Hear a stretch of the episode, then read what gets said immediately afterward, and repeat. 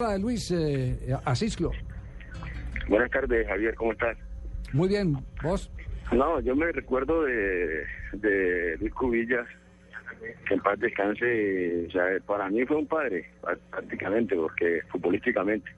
O sea, cuando yo estaba en el Unión Magdalena, él me llevó para Nacional y a veces después de los entrenamientos, o casi siempre después de los entrenamientos se quedaba conmigo a, enseñarme cómo se tenía que patear, como él fue puntero derecho y yo en esa época era puntero derecho. Entonces me indicaba cómo tenías que patear, tenías que cruzar el balón, cómo tenías que tirar centro.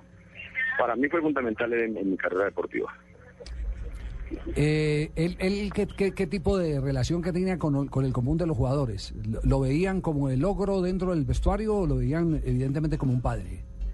No, él era muy tranquilo, muy tranquilo, muy eh, muy poco hablaba con el, con el jugador. Mm, cuando tenía bastante confianza, sí, o sea, con el caso de la piña, el caso mío, nos daba mucho consejo. O sea, para mí era, un, te digo la verdad, un, era un padre, fue como un padre. Asislo, muchas gracias. Muy amable por eh, compartir nuestra experiencia con un hombre que se va pero que deja un buen legado. Casi todos sus jugadores se convirtieron después en técnicos, en Uruguay y en Colombia además.